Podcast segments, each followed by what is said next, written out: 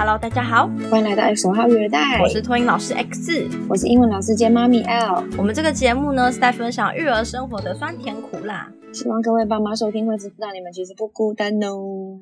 那我们这一集呢，就是诚如上一集预告的所说，我们要来聊聊我们直播的故事。对，那我们讲直播之前，还是先跟大家讲一下，说托婴中心啊是归社会局管，然后社会局是说停课期间是完全不能收托小孩的，没错。然后幼儿园是教育局管的，教育局说呢，如果家长有需求，还是可以请园所规划人力去让小朋友有。用餐啊等等的这些作息，所以目前可能些幼儿园是有收托小孩的，我们没有群聚哦，有分流啦，一定都会分流。对，就是老师可能会安排小朋友做，可能类似梅花座啦，就是会让他们保持距离这样子。那首先呢，我要来先分享一下我开直播的情况。我觉得我我必须说，以我们小孩年纪这么小来说，直播我看到的表现其实是蛮棒的啦。因为我本来就不是很希望这么小的小孩，然后你要他看三 C，所以说我们班的小孩如果他移动或是他没有在看画面，其实我都是可以接受的。那我还蛮感动的是，就是爸爸妈妈他们都有陪在小孩旁边，都有管小孩的秩序，就是他们没有因为说可能嗯有在直播啊就不管小孩，或者是说他们忙工作，然后就忽略掉说小孩乱跑了，或者是说他们可能知道小孩跑掉，他们想玩玩具，他们没办法专注在课程上，他们就是会一直随时移动那个画面的镜头，小孩跑到左边，他就把镜头移到左边，至少让老师看得到小孩在干嘛这样子。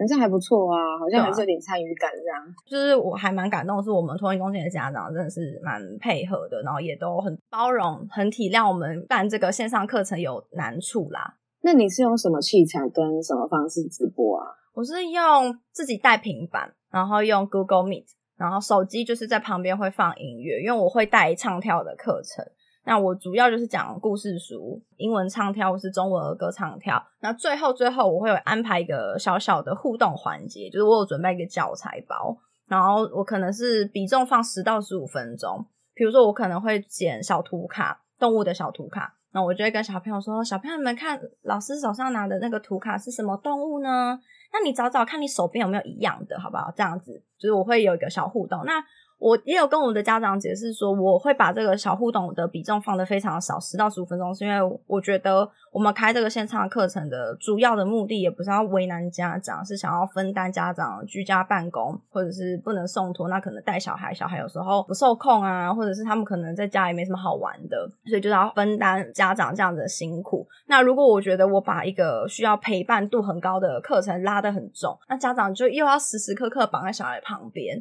所以我那时候是有跟家长。说我是基于这样子的考量，那我做这样子的安排。那我就问家长说，如果他们觉得希望说一起上课的这种互动多一点的话，我也可以再调整课程。但是家长目前都是跟我说，他们觉得现在这样就不错。你刚刚说他们，比如说找动物，就是他们手边有什么故事书或者是玩具之类的，就可以拿起来给你看就对了。没有没有没有，是我们有做教材包，然后请家长来拿。哦，所以他们等于在跟你有一样的材料，对，跟我一样的东西去做体验就对了。对，然后准备那教材包，就是停课那几周就在做这个教材。我那时候做了两个礼拜的教材包，我真的是觉得我做整个学期的教材真的 很多，因为我那时候要考量到可能会停很久。那那时候就是一口气会开直播开到七月二号，所以就是很多天的教材要做。哦，那时候真的是做到好累。我那时候心里想说，哇，要是如果我可以不开直播的话，我这个教材包可以等到下学期上课的时候留着用，搞多好。可是你还好啊，你是一个人做五个人份，然后啊，幼儿园的啊，那老师一定会疯掉。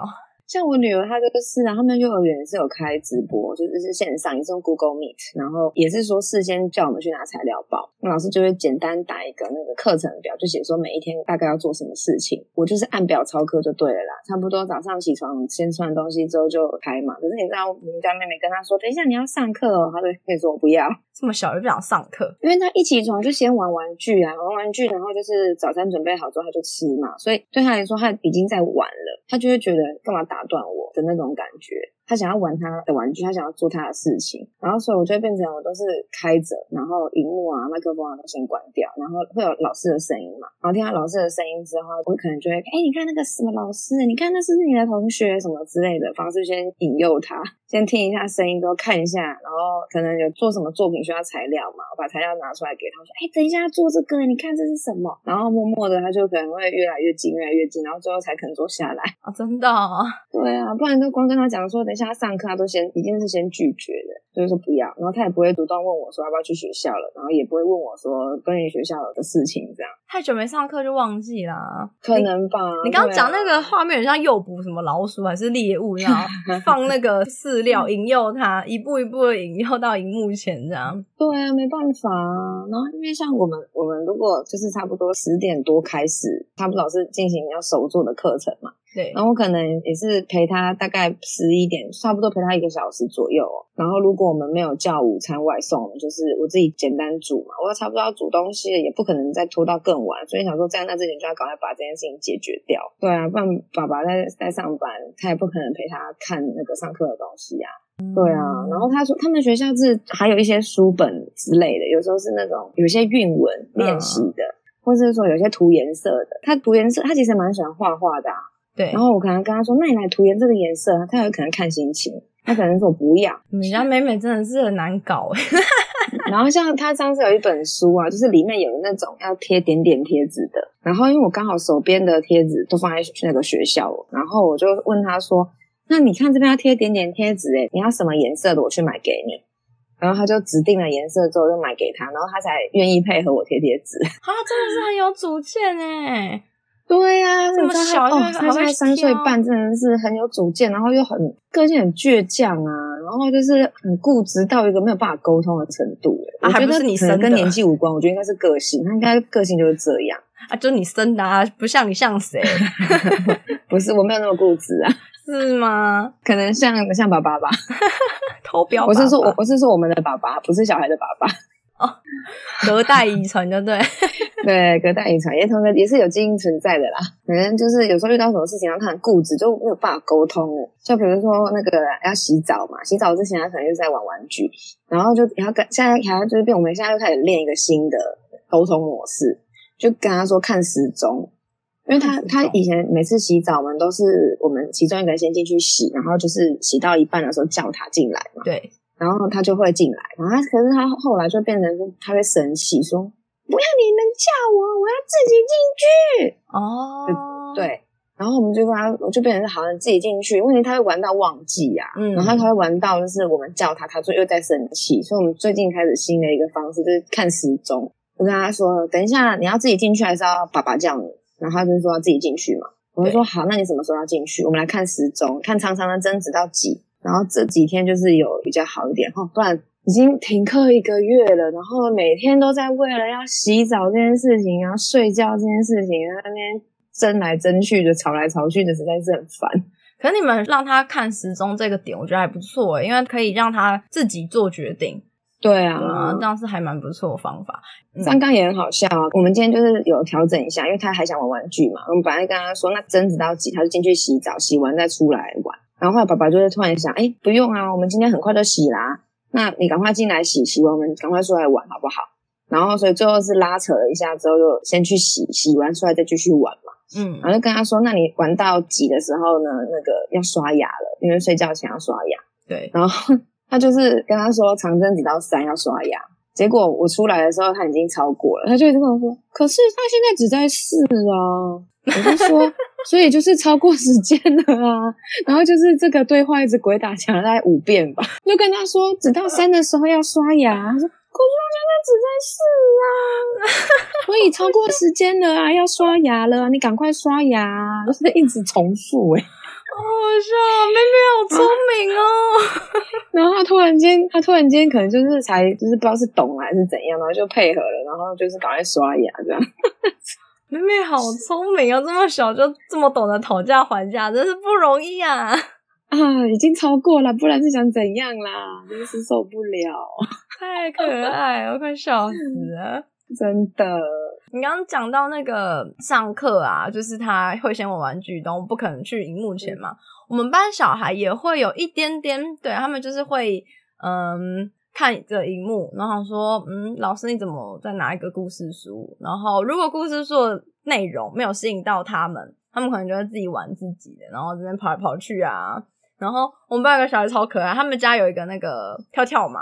他就是很久那个 Roddy 吗？对对对，Roddy 就他，然后他会就是钻在跳跳马上狂跳，然后就很雀跃。然后我不知道他是就是太久没有看到同学太开心，还是就是他纯粹在家也都这样，然后就狂跳。然后我就边讲故事时，我就看到那个余光看到一个人那边短腰短腰短腰这样上下短腰短腰，然后我就很大声说：“哇，小朋友你们看，是狮子哎！”然后就哇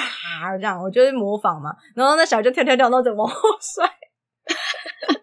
然后重点是他，他也没哭哦。对，而且你吓到吗？我不知道，他就是往后，因为爸爸妈妈妈没有开声音，所以我不知道他发生什么事。然后我就看他往后摔，摔完之后他就是站起来，然后摸着他后脑勺，然后很淡定的左右看，左右看，好可爱的感觉，超可爱。然后因为那时候主任也有进来，连进来看，然后他就是一一下播就跟我讲说，刚刚那谁太好笑了吧？就很看小孩很多无厘头的行为，你知道，然后。我印象最深刻是我有一天开直播，因为其实小朋友对于那十到十五分钟的互动是反应还是比较弱的啊，可能觉得就是不好玩。然后因为毕竟没有真实的跟老师互动啊，有时候也不能跟你假设啦唱跳的时候又不能牵手，或是不能跟小朋友互相抱来抱去之类的 之类的，感就是你家长要在旁边看着。然后结果有一天，就是我们班年纪最大的小孩，他妈妈有空开直播进来上课，哇！那最大的小孩 carry 全场哎，哇，怎么办到的？因为他就是我们班年纪最大的，所以他平常又是一个很鸡婆的小孩。以前还在上课的时候，就是很喜欢去帮弟弟妹妹去找他们玩啊，分玩具给他们啊，这样子很喜欢找弟弟妹妹讲话这样。然后那时候他一进来哦，因为我们都是九点半开始上课，他大概快十点才进来。他一进来，其他的弟弟妹妹就是指着荧幕，因为麦克风关掉。就是不确定有没有喊名字，他们就指着荧幕很开心，就是我就看到他们手一直在拍那个画面，这样哇，好可爱哦。对，然后专注的盯着看那个画面，看镜头这样。然后他开始上课嘛，唱歌跳舞啊。其他小孩可能原本就是左右移动，就可能手不会跟着动。可是因为那个最大的小孩就是已经很会跳舞了，所以他就有尽力的跟着我做动作。那其他小孩看到他在拍手啊，或是手这边转啊，就会学他。哇，好酷哦！对，然后。这个就算了，我觉得最最最最让我觉得感动的事情是安排那个十到十五分钟的小课程嘛，就是我是讲说找动物，那我就是因为我们班上有一组动物模型，很拟真的动物模型，然后我就是对比了几个小孩比较容易记得的、比较常见的五个，我就做了小图卡，那所以这个小五张小图卡是家长也有的。那我就是跟家长说，我们分三个阶段，第一个是先认识图卡，先认识让他们认识手上的东西，然后就讲了五个动物之后，第二个阶段就是我会拿班上那个拟真的模型，然后跟小朋友说，哎，你看老师手上有一只大象哦，那小朋友你们手上有没有大象？你可以拿起来给我看吗？我讲那年纪最大的小朋友啊，因为他完全就是能跟上课程，所以他就是一听完我讲，马上就照着做，而且最厉害的是他们家也有类似的一组很拟真的动物模型。他就跑去找他的玩具动物模型玩具，然后再回到荧幕前面，然后就是自己跟我发给他的图卡做配对。哇，对他就是大象小帮手、小老师啊，真的是小老师。然后其他因为他做到嘛，我就会夸他，我说哇，你好棒哦！而且你还跟家里的模型配对，你还跟家里的大象配对，你厉害，你第一名。我就很开心的，我还边双手比赞，然后他就也笑得开心。啊，其他小朋友听到他被夸奖，就会跟着啊，他说你在做什么？我也要，我也要，然后就开始哇，那天上课超级踊跃，我觉得哇，好感动哦，真的，哎，我觉得我真的觉得，就是在这个期间用线上上课也不是那么容易的一件事，哎，因为像就刚刚说你们学校用 Google Meet 嘛，然后我们我妹妹学校也是，然后就是刚开始的时候有点乱啊。然后老师们就是有提醒家长说，如果没有讲话的话，麦克风先关起来。哦，对，然后还是有发现，就是可能家长不小心没有注意到，就是有开在休息时间的时候，老师的荧幕是会关起来的，那个麦克风关起来，然后我们就会听到，因为老师已经没有讲话了嘛，我们就突然间听到有一个妈妈讲话的声音。哦，然后本来还想说是妈妈在跟小孩讲话嘛？哎，结果没有，感觉妈妈应该是在讲工作上的电话。居家办公就没有及时发现已经下课。了，那时候就很想说要不要出声提醒他，呃，妈妈哪个哪位妈妈的麦克风忘记关了之类的。可是又很怕说讲了，人家也没有注意到，因为你可能真正在工作，你没有听到啊。我觉得线上课程就是这样子，我们大家都不管是开课的人，或是正在上课的人，就是大家都彼此多包容一些，因为真的每个人上课的环境不一样，有的人真的需要上班，他就比较没有办法分心，说，哎，现在下课休息时间了，要赶快关麦克风，或者是说他很想要让小孩参与老师的互动，所以他麦克风是一直都开着的，什么什么的，就每个人的状况都不一样。那我觉得大家的心态就放柔软一点，正向积极的看待会比较好一些。因为像我开直播前，我那时候就上网看一些老师们开直播的分享，可能比如说注意事项这些。那我觉得我看到那些负面的分享，我是目前啦身上都还没有发生，没有遇到过。大部分都是在抱怨说家长就是把小孩放哪就不管，因为家长可能真的也没空，或者说想要一起做劳作啊，或是课程要。教什么东西，然后要确定小孩有没有反应，家长没有在旁边陪同，那小孩如果又没开麦克风，就完全不知道那小孩到底有没有学到，然后就觉得好像自己在跟空气讲话嘛之类的，就是有看到一些这样子的言论。那我那时候想说，嗯，完蛋，我们播音的年纪这么小，可能真的也不会有人跟我互动啦。对，所以我那时候就是很，我在最最最开始就超级放宽心，想说啊，没关系，小孩在我面前动就好了。有看着你就好了，对，有听你讲话就可以了。对我那时候就觉得，嗯，没关系，就是我我也不觉得小孩能因为线上课程而真的学到很多东西。对我觉得这至少就是让他接触一下老师，看一下老师现在过得好不好。对我们互相看一下彼此过好不好，然后有个陪伴感啦，就是不要到时候附托小孩想说你是谁呀？对啊，因为像幼儿园也是有在听那个园长讲说，很怕就是之后回来的时候，很怕状态很差。可是我觉得这个真的很难说，因为现在这个情况真的就是担心的家长还是蛮多的啦，所以大部分人还是都在家。真的有不得已的，必须要上班没办法请假的小孩才会被送来啊。对啊，我们班目前也是，嗯，家长都是说他们还请得了假，可以在家办公或是在家带小孩。这边我想要题外话一个，是因为我现在上班，我就会打那个关怀电话给家长嘛，问一下。小孩的状况，爸妈工作的状况，这样，然后我不约而同的听到蛮多反馈，是说小孩在家就没上学之后都不吃饭哎，嗯，怎么回事？对，我就也在想，然后爸爸妈妈都是说以前有上课的时候食欲是很好的，然后所以不知道是不是在家闷坏了，然后是加上夏天太热了，活动量太少了，所以就没消耗就不会饿嘛，对，可能也太热的没食欲也是有可能，对，所以我就想说，哎。那美眉会吗？然后这边也想问一下其他听众们，你们家小孩也是吗？有因为那我们停课了那个公布节目之后，我们就发现都问停课之后有没有小孩在家不吃饭的。然后我们最近 Instagram 上一直在做现实动态，大家不晓得有没有注意到？就是因为我突然间发现现实动态好好玩呢，喜欢是不是？可能一方面是我们就是上一集有请来宾嘛，那所以我们当然就是会做一些推播什么的，然后就突然发现，因为还可以这样用诶哦，也还可以那样诶然后还动态的或什么的，就是其实没有想象中这么难。你就是完全被 Tony 打开开关啊！对呀，就想说，哎，原来可以这样子诶可是就很怕大家会不会觉得平常都不发，然后现在毛起来狂发，就会怕大家会不会觉得很烦。就是我们希望透过这样子的方式，就是多一点互动嘛。希望大家可以踊跃的跟我们互动，不要害羞。对啊，然后像那个之前呢，就是第一次五月底那一次的停课啊，我们就是发了一个现实动态，写说即将停课嘛，那大家的规划是什么？那时候就两个选项啊，一个是规划各种事情，一个是瘫在沙发上，大概高达八成是说瘫在沙发上。对，然后现在大家已经停课了一个月了，不知道是什么心情，可以跟我们分享一下。继续谈累，妈妈已累倒这样。然后呢，那现在的情况就是，平常我们如果是平常有上学的时候啊，他其实早上不会在家吃，我们直接送去学校，他就跟着学校的作息嘛。通常我们会需要张罗的就是他的晚餐嘛。对。那因为他学校大概四点左右吃点心，然后我们有时候去接他大概是五点多，那我们回到家就是比较晚一点的话，回到家大概六点多。然后他吃东西的情况就是还可以，可是如果他点心那一餐吃太多的话，他的晚餐或者是我们刚好买的不合他胃口，他就会吃比较少。然后现在在家的情况是，早餐我们通常就是面包或是包子、馒头之类的嘛。然后中午我们就会吃东西嘛。然后晚餐中间的时间，他如果肚子饿，他所谓的肚子饿，我是不知道他是真的饿还是假的饿，他是只是嘴馋。所以他就会吃饼干，我们还是会备一些饼干嘛，就是因为怕如果我们真的比如说煮太少，或者是说他刚好不不喜欢吃，我不知道别人家小孩会不会有这种情况，就是吃水饺啊。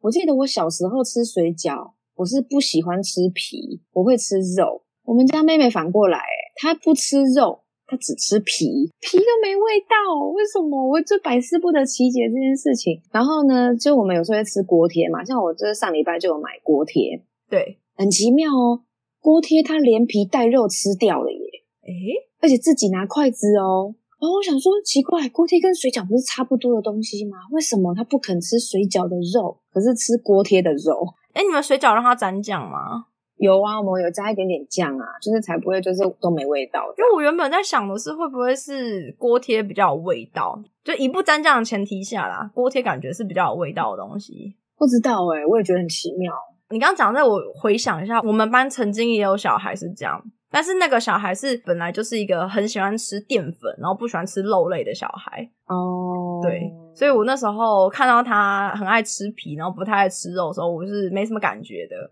他说：“哦，是哦，对，就是觉得你就觉得很合理，就对，很合理，对。可是妹妹好像也不是特别只爱吃淀粉啊，她其实还蛮爱吃饭面类的东西。可是她肉也吃，她有中式魂。对啦，可是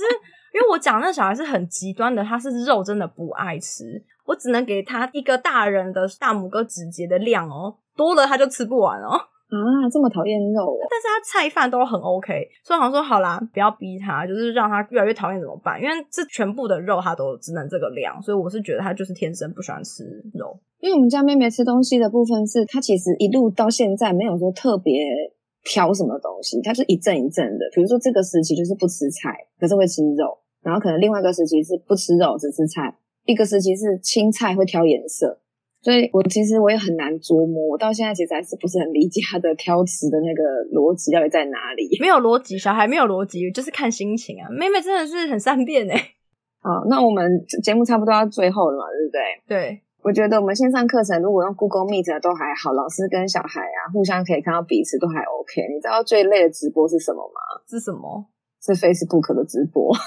啊？为什么？因为我上礼拜就是端午节后的那一天，就是被学校找去开直播，因为想说大部分学生都没有回来嘛，那想说用直播的方式让大家真的有感受到跟老师一起唱跳上课的感觉。因为学校有一个学校的粉砖，就是透过这个方式嘛。嗯，然后我规划的东西就是说故事，然后用故事延伸的一些字跟句子。然后本来我以为的是他们会用一个。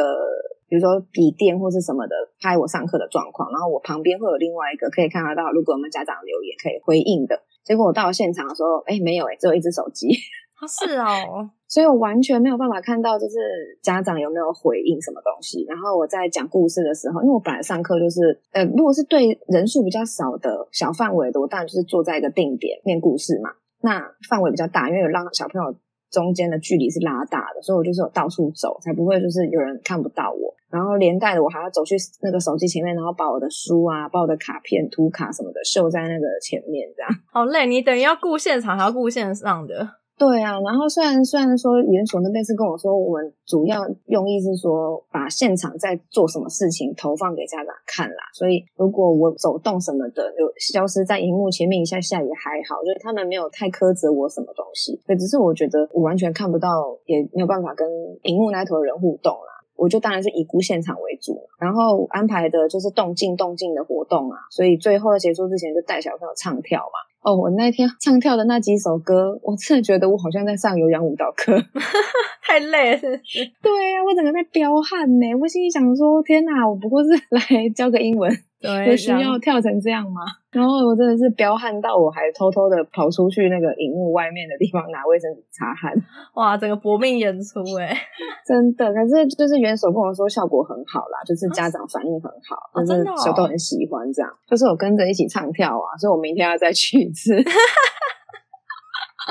哎，你知道做多久？你这个 Facebook 直播一个半小时，然后中间会休息个十分钟，所以 Facebook 的方式就是。直播大概一段时间，然后就会先打招呼说拜拜，然后等一下再回来哦，然后就切断，回来的时候再重新开始。因为你有一个比较麻烦的地方是，可能因为 Facebook 好像有可能，如果播放歌曲什么的啊，好像会有著作权什么的问题耶。就是因为学校第一波停课的时候，那个时候没有准备什么教材材料包嘛，就是老师们轮番上阵啊，直播或是拍影片的嘛。嗯，然后那个时候就有发生过，说老师在唱跳的，唱跳到一半就断了，你说音乐就断了，还是整个画面就断了？整个直播就断掉了哦，。是哦，对，然后好像就有出现警语说什么有音乐著作权什么的问题，所以我不太确定。所以我那时候在播歌的时候，我也很担心，想说我这样子播歌唱跳，如果直播断了，那我是要怎么办？那你那、啊那时候没遇到，就是端午节后的那一天直播，对我那天没遇到，因为我我后来结束之后，我还有上学校的那个粉专看，就是想说看一下自己的那个表现怎么样嘛，嗯，嗯嗯想说有没有检讨之类的地方。然后我听都很完整啊，中间没有断掉，然后音量就是有看到有家长反映说觉得太小声，但总之元所那边说因为家长反应很好，我也不知道真的好不好啦。你刚刚讲说你不能很及时的跟家长互动的时候，原本我还想说会不会效果没那么显著，因为感觉镜头前的人有跟你互动的效果，感觉是更好的。所以你说嗯，但没关系啊，我觉得家长有一点参与度也不错啊，就让他们知道学校的课程是怎么进行的，让家长看一下上课的状况，其实也是好的啦，对啊、所以加油，咬牙撑下去。可以的，再过两个礼拜，希望我们两周后可以恢复正常上课啦。可以恢复把小孩送回学校的生活，加油！真的，大家一起努力啊！以上就是我们今天的节目内容，喜欢的话欢迎订阅及分享，也可以到 Instagram 或是 Facebook 找我们聊天哦。谢谢大家，拜拜。